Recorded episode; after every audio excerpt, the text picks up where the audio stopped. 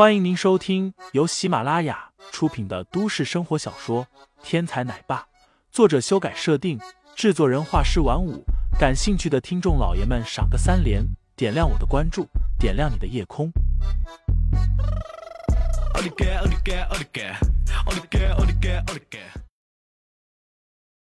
第七十三章：霹雳手段下。房间里没有开灯，商胖子挺着大肚子。颤颤巍巍的看着床上的尤物，然后一把扯开了自己身上的浴巾。但就在这时，忽然一阵冷风袭来，一个大号的麻袋从天而降，一下子就将商胖子扣在了其中。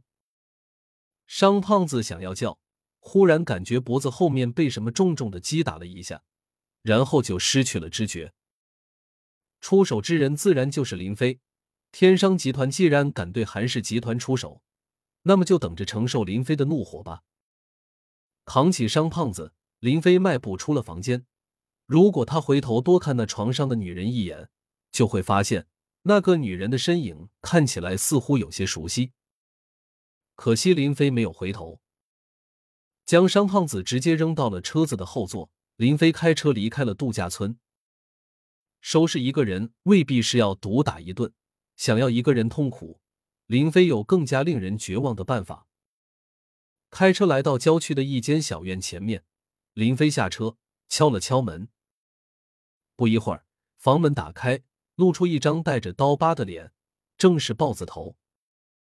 林老大，您来了，里面我已经准备好了。林飞点头，示意豹子头将商胖子弄下来。这个商胖子人如其名，胖的跟球一样。也幸亏林飞弄了一个大号的麻袋，不然还真是装不下。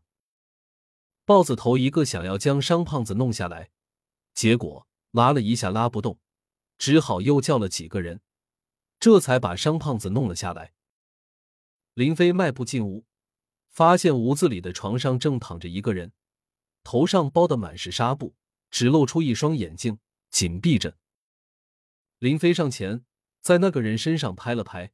那人顿时清醒了过来，一看眼前之人是林飞，顿时眼神一缩，闷声闷气道：“你，你想干什么？”林飞微微一笑：“只想让你认一个人。”说着，让豹子头将商胖子抬了进来。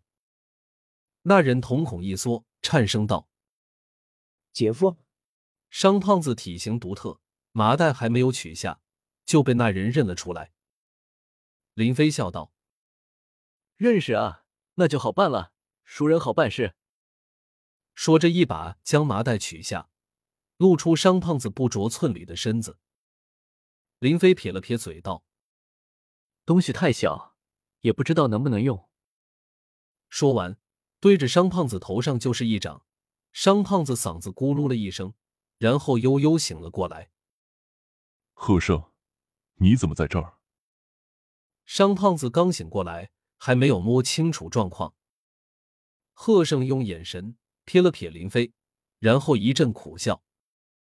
商胖子扫了一眼林飞，呵斥道：“你们是什么人？知不知道我是谁？”这个家伙不认识林飞，还打算以自己的身份压人。不过这也难怪，这么多年还没有人敢在他的面前造次过呢。林飞点头。知道天商集团董事长商永生，外号商胖子。商胖子顾不得羞耻，喝道：“既然知道，你还敢对我无礼？你是不是不把蒋家放在眼里？”蒋家蒋一南，那是在明珠市能顶半边天的人物。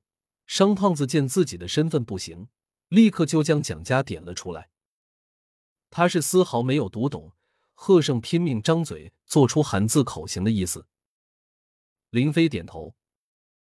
蒋一楠吗？被我踹晕过。商胖子立刻闭嘴，联想到贺胜的口型，他总算明白，抓他的是韩家人了。林飞冷笑：“怎么不说话了？你跟蒋家走得这么近，告诉我，蒋家的目的是什么？”商胖子不语。林飞又看向贺胜，贺胜也紧紧的闭上了嘴巴。